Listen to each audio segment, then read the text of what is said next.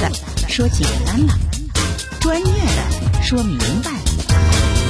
警法时空，大事不糊涂，小事不生活全在线零距离。二零二一年，二零二一年，点滴法治进步，照亮美好人生。姚博主持。法律博大精深，却也鸡毛蒜皮。看似白纸黑字，实则如影随形。共同债务到底是什么意思？如何让法律给您的生活带来更多的平安和保障？现在起，请在微信公众号里搜索“警法时空”或“姚博幺零三九”，不仅有警法时空往期节目内容，更有公益律师及时回答您的法律咨询。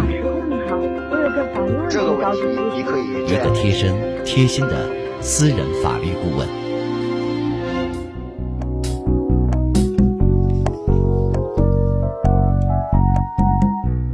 听众朋友，假日好，欢迎收听今天的《警法时空》，我是姚博。孩子在小区里，现在呢白天啊比较热晒，哎，到了晚上的时候啊，这凉快了。孩子们在小区里这公共空间的活动就多了。天热，这宠物，特别是养在公寓楼里的犬，这情绪啊也容易受这天的影响，那也需要下楼遛遛弯儿啊。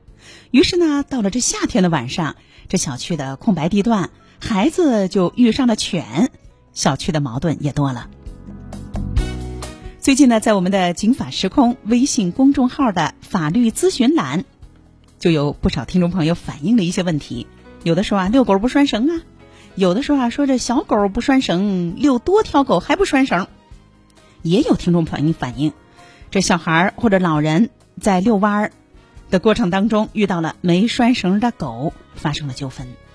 在今天的《警法时空》节目当中呢，咱们首先啊，就来听听一位听众朋友给我们说说，他前两天在小区遛弯的过程当中，他的父亲遇到的一件啊，这个人遛弯儿遇小狗遛弯的这个事儿。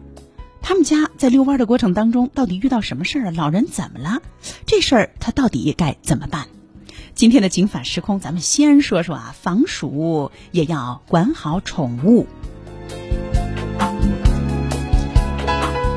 可能大家还记得啊，特别是呢，这七零后，那我相信可能还会有些记忆。那就是一九八四年十月一号的时候，那时候呢是新中国成立三十五周年庆典呢，在天安门广场举行。要知道，这可是继一九六零年起终止国庆庆典活动之后，近二十四年来第一次举行的阅兵式和群众的庆祝游行。那一天的首都有五十万人参加了广场上的庆祝的活动。说到这儿，可能有些听众朋友有印象了，没错，就是啊，那天呢在。群众游行走过金水桥的队伍当中，北大学子打出了一个意外的横幅，就是“小平您好”。我当年啊还是个小孩儿，我呢在报纸上就看到了那一幅画面，那样一个新闻报道。哎，我觉得很新鲜啊，但是呢也多多少少有点惊讶，说啊，对国家领导人还能像家人一样的问候啊。要知道，这样的一个新闻事件，那样的一个新闻图片，瞬间传遍了世界，也引发了国人强烈的共鸣。它至今呢，也成了中国人挥之不去的一个共同的改革开放过程当中的一个记忆。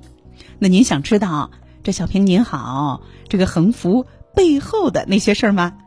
今天的警法时空，欢迎您的收听。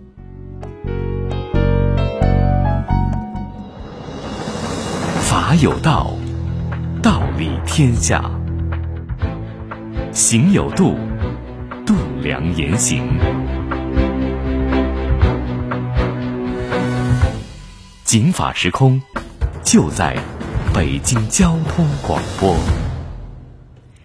我们警法时空有一个微信公众号。警法时空微信公众号，您关注了之后呢，您就会发现啊，我们这个微信公众号呢少不了有节目的预告、节目的回顾，但是更重要的，它有一个法律咨询栏。您添加了之后啊，您会看到法律咨询栏，您把您相关的咨询发给我们，它不是在一个公开的平台上，这个内容呢，只有我和当天值班的公益律师可以看到，公益律师呢会及时为您回复。我呢，如果看到其中的一些我很有把握，我能够回复的，我也会及时回复给您。最近在我们的节目当中，有一些听众朋友问到了一些问题。您比如说啊，这今天这天气三十度，午后的时候，你比如我来上班，哎呀，我都感觉到挺那个晒的哈，而且呢，体感呢挺闷热的。眼看的到了七月七号，那就是小暑，七月十一号就入伏啦。一年当中最热的时候那就来了。未来几天，北京白天的这个最高气温，那基本上都是在三十度到三十二度左右。午后闷热啊，这一天就盼着吃完了晚饭，这到楼下溜溜弯儿。嗯，溜弯之后呢，呃，老人呐、孩子啊，走走，消一消一天当中啊这个暑热。特别是这眼瞧着放假的孩子呢是越来越多了。反正我们家楼下那这两天啊，那是越来越热闹，这空间呢也显得越来越小了。我晚上出去跑步，这都后悔，这十点之前出来了，这不行，这还是高峰期，还得再往后挪挪哈。但是矛盾来了，最近呢，在我们的法律咨询当中呢，就有几位听众朋友都反映说：“哎呀，这小区这真是没法说呀，这小狗也没人铲屎，嗯，特别是小狗，大狗还好。”感觉呢还都牵着呢，可能也觉得大狗不牵太过分，可是这可爱的小狗偶有不牵，甚至呢养多只小狗，哎就是不牵，所以呢有些听众朋友就说啊，说你们说说吧啊，让物业呢我也给物业说，让物业也说说，你牵上吧啊，你又不是二郎神遛狗，你干嘛不拴绳？可是有的听众朋友就发来了。自己啊，在遛狗的过程当中，或者说啊，别人遛狗的过程当中，他的遭遇了。您比如说，这位听众朋友他就问了一个这个问题，他说：六月二十九号晚上，他的爸爸带着他们家的小狗在小区遛弯儿，看到一个没拴链子的小柯基跑过来了，这眼瞧着两个狗要掐架，他的爸爸有点慌啊，就把这小鸡小柯基啊就给轰走了。当时呢，注意力啊都在两只狗身上，狗分开后，老人呢这就继续遛弯儿。哎，走着走着，一看这流血了，还不少。哎呦，这应该是狗咬的，这赶紧啊就到医院打针。事后呢，老人呢就到小区的物业查这个监控，哎，查到啊这小柯基还真是有主狗，它的主人呢是一对年轻的夫妇。当时呢，这个小区的监控里能看到这年轻的小两口带着小柯基出来，没拴绳儿，但是这小柯基啊和他们家狗这会面儿。包括呢，这互相不待见，有可能啊，还是这小柯基咬了老人一口的这个案发现场没拍到，所以现在呢，这位听众朋友就说说你这我爸爸这怎么办呀？但是他把自己当时发现受伤的这个过程给录了下来了。那这个问题呢，我们的公益律师也是在“警法时空”微信公众号当中给这位听众朋友啊做了一个回复。具体的内容呢，他们之间呢也有一些互动，希望这位听众朋友呢能够满意。那下面呢就啊，呃，大家呢非常关心的，那你要是没拴绳，这狗要要是哈，要是把人给咬了，那这个责任，那狗主人怎么承担？咱们一块儿来听听“警法时空”微信公众号的公益律师李红云他的一个回复：饲养的动物造成他人损害的，那么应该由动物的饲养人或者是管理人承担责任，也就是。在这个案例当中，应该是狗的主人承担赔偿责任。在这个案例里面呢，其实呢，他是没有证据，没有证据的原因呢，是他当时呢没有去及时的去拉住这个狗主人，或者是当时没有及时的去报警。所以说，他既没有证明这个是谁家的狗咬了他，他也没办法证明他在小区内被狗咬了。如果他没有办法。证明他在这个小区内被狗咬了，那么他也有可能因为证据不足，狗的主人和物业都不会承担责任。但是他有一段录像是能够看到狗主人没有拴狗绳在遛狗，这个录像是有的，那么他也可以去去投诉去举报。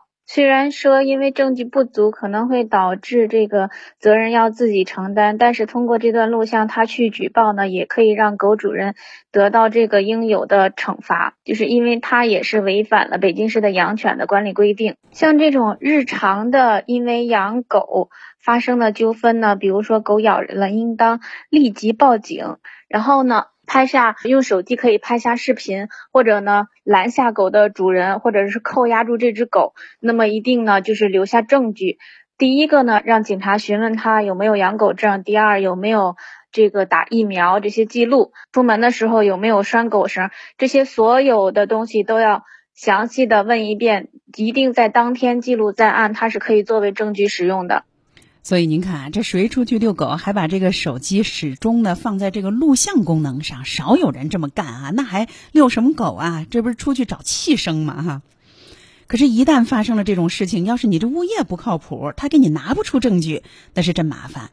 咱们想啊，就如果说这个物业的这个监控不在盲区，而是呢有摄像头的地方就在正常的工作，那估计这位听众朋友的这个爸爸就很可能呢能够调控。调取到这个物业的内容，比如说，那也能够看清楚是自家的狗不小心自己狗咬了自己人，还是啊这个没拴链的这个小柯基给咬的。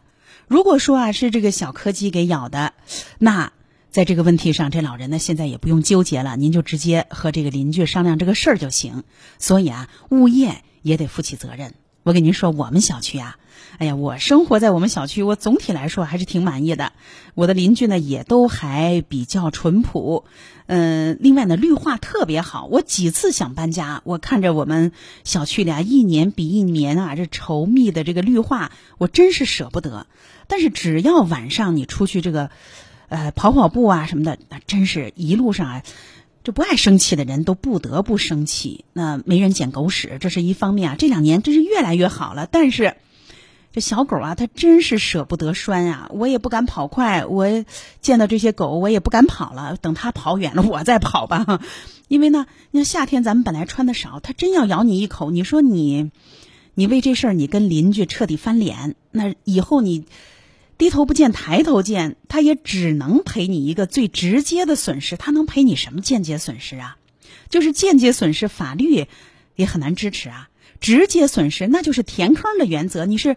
赚不到的，挣不着钱，只能把你的最直接的看得着的损失赔给你。那医药费啊、误工费，那不就是你应该赔给我的吗？所以遇到这种事情，我就觉得这种事儿，邻里之间的事儿，他处理的再好，都不如不发生。所以啊，有狗的人，您喜欢狗，那您也得知道，他有人他就不喜欢狗啊。再者说了，这民法典已经公布了。你饲养动物的人，你就得应该承担相应起相应的这个责任。出门你就得拴着它，别舍不得。还这狗啊，就跟孩子一样，你不管理它，惹祸了，它不就是你的事儿吗？所以没有不好的狗，只有不好的主人；没有不合格的狗，只有不合格的主人。那咱们看一下《民法典》就规定啊，说饲养的动物造成他人损害的，动物饲养人或者管理人应该承担侵权责任。那刚才呢，红云律师呢给我们详细的介绍了介绍。那下面咱们就说说物业啊。那么物业在这个事情当中有没有法律责任呢？咱们来听红云律师的分析。物业是否要承担责任？那要看物业是否尽了安保责任。那么首先呢，物业尽安保责任的第一个表现就是有没有进行告知，比如说我有没有宣传，或者是做告知提示，有提醒。出门要拴狗链呀、办狗证啊这种行为。那么，如果是说是野狗进入小区的，那是查找不到主人的，物业没有尽到安保责任，物业是要承担责任的。现在啊，咱们在自己的骑马这个经常居住的小区里，遇到这种弃养的宠物的这种事儿啊，越来越少，但是也有。如果说能够查到。这个狗狗是你遗弃，或者说呢，狗狗逃逸了，但是呢，你没有管理好，它在逃逸期间给他人造成的损害的，你也得承担责任。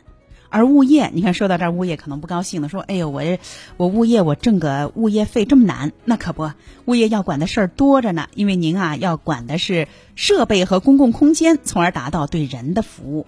所以呢，您呢有没有在小区里，在必要的地方？”哎，在微信群啊、业主群呐，或者是公共区域啊，及时去宣传和倡导大家呢，在遛狗的过程当中的相关的文明规范，还有国家的这方面的法律法规。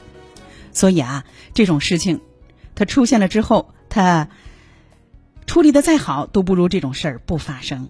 那只要你没拴狗绳、没打疫苗、对狗没有采取安全措施。一旦发生了一些相关的后果，那就得承担责任。咱们也知道，这个狗狗和人的之间啊，就是陌生人之间的这个矛盾，有直接的，那就咬了的；另外呢，还有非直接的，比如说吓了的、逗惹了的，那也算矛盾啊。所以呢，没有不好的狗狗，只有啊，没有更多的去考虑邻居的利益、邻居的感情，没有严格遵守相关法律法规的人。那今天呢，咱们就为这位听众朋友先说到这儿，一会儿啊，咱们再请房山法院的吴法官给咱们说说几个案子。明天要播的，大家好，欢迎收听今天的《警法时空》，我是姚博。今儿《警法时空》要说的是电信诈骗。哟，这你怎么知道？回头想听的，简单的说说，以往啊，这进口商品途径呢比较简单。想找帮助的，新房面积不够，怎么退钱？我新买的车以前被修过，这能算新车吗？请在微信公众平台搜索“警法时空”四个字，加微认证的就是我们。最新节目预告、往期节目回顾，更有资深公益律师提供法律咨询。警法时空公众号，您贴身贴心的私人法律顾问。咱们接着说，今天呢，咱们说的是啊，这进入了盛夏，人热，穿的少，露的多，这狗狗啊，心情啊也烦闷也热，于是呢。这狗狗啊和人之间的这个非接触的或者直接接触的事件越来越多了，在我们的“警法时空”微信公众号上咨询到这个法律问题的听众朋友也多了。刚才我们呢为一位听众朋友他们自家的事儿做了一个介绍，带着这个问题呢，我也是采访了房山法院民事审判庭的吴阳法官。为什么呢？因为吴法官啊这两年没少审理和这小狗和小狗。小狗和人啊，人打狗，狗咬人这一类的事儿，那咱们一块儿来听听他在前不久刚刚宣判的一个案件，咱们来听听这个案子的过程。自己带着儿子散步，经过邻居周先生家的时候，儿子小轩被周先生家散养的宠物狗咬伤，耳廓呢是当场被狗咬掉。事故发生之后，大家就把小轩送拿到医院进行救治。开始送的几家医院都回复说做不了，让他们转院。后来他们就将小轩送到了儿童医院进行了治疗，并做了手术。在救治的过程中，周先生支付了三千元的医疗费，但是拒绝支付剩余的医药费。于是罗先生就把周先生起诉至法院，要求周先生赔偿各项损失，共计一万九千零一十一元。周先生辩称，小轩耳朵受伤是因为罗先生从外地弄来野狗，从自己家门前左右穿梭，导致两条狗打架。小轩是小孩，罗先生也未尽到监护责任。而且罗先生也没有证据证明是周先生家的饲养的狗导致小轩受伤。至于自己出了三千元的医疗费，是因为自己与罗先生是邻居，而且这个小轩是在自己家门口受伤的，所以说自己是出于同情才愿意出出资三千元的医药费。小轩所述在几家医院不能就诊，也不是事实情况。之所以造成不能就诊，是因为罗先生要求医院一定要救治恢复到原来耳朵的模样。让医院打包票，所以医院才不愿意。而且周先生还说，在整个狗咬架的事件中，自己的家属在第一次罗先生带着狗从门前经过的时候就已经警告过他，但是这个罗先生不听劝告，造成两条狗咬架。所以所以说，小轩应当负主要责任或者是全部责任。那咱们一块来听听这个案件呢，经过审理，法院是怎么判决的？本案中，首先，周先生家门前是一条供村里人日常通行的道路。小轩在父亲罗先生的带领下，在道路上自由通行，这个行为本身并没有什么不当之处。其次，本案中被告周先生作为狗的饲养人，应当知道狗具有凶残的本性，理应圈养并且严加管束。而周先生并未采取必要的防护措施，而是将狗进行了散养。由于他疏于管理，导致小轩被狗咬伤，对造成小轩的人身损害，周先生应当承担赔偿责任。第三，周先生认为小轩并非其所饲养的狗咬伤，不应当承担责任。但是从他对饲养的狗进行散养。小轩受伤后报警，以及其家人一起跟随去医院替小轩治疗，并支付医药费。回来以后继续给付部分费用等事实，可以认定小轩所受伤害是由周先生饲养的狗导致。根据《中华人民共和国侵权责任法》第七十九条规定，违反管理规定，未对动物采取安全措施，造成他人损害的，动物饲养人或者是管理人应当承担侵权责任。所以您看，这个发生在村庄里的这种事情，它就是比较难审，因为它呢没有啊，比如说城市啊、闹市啊，或者说正规的小区那么健全的物业的监控和管理的一些基础设施。所以呢，这小狗是无辜的。你说小狗它的这个本性，到了夏天啊，它本身它的这个就会容易啊比较烦躁，而狗的这个天性实际上是和城市呼吁的那种规范、克制、自律，它是冲突的。所以呢，小狗是无辜的，要解决这个人和小犬的这个问题，更多的就是依赖人的法律意识的提高。那最后，咱们一块儿来听听吴阳法官审了这么多啊狗和狗、狗和人的这个纠纷，他对大家提出的一些相关的夏季大家养狗的一些安全提示。夏季炎热，猫狗等动物也会像人一样产生急躁情绪，对于外界的刺激更容易做出过激反应。也许平时小孩做个什么动作不会有事儿，但是这个季节他们也易怒易烦，会产生不安全感。特别是那些正值发情期、哺乳期的猫狗，它们更容易动怒。所以我们最好让小孩远离这些不安全因素。如果孩子被动物抓伤或咬伤，应马上将伤口残留的血液挤出来，并用消毒剂清洁伤口。简单包扎后，马上带孩子就医，并在医生的指导下给孩子注射相应疫苗。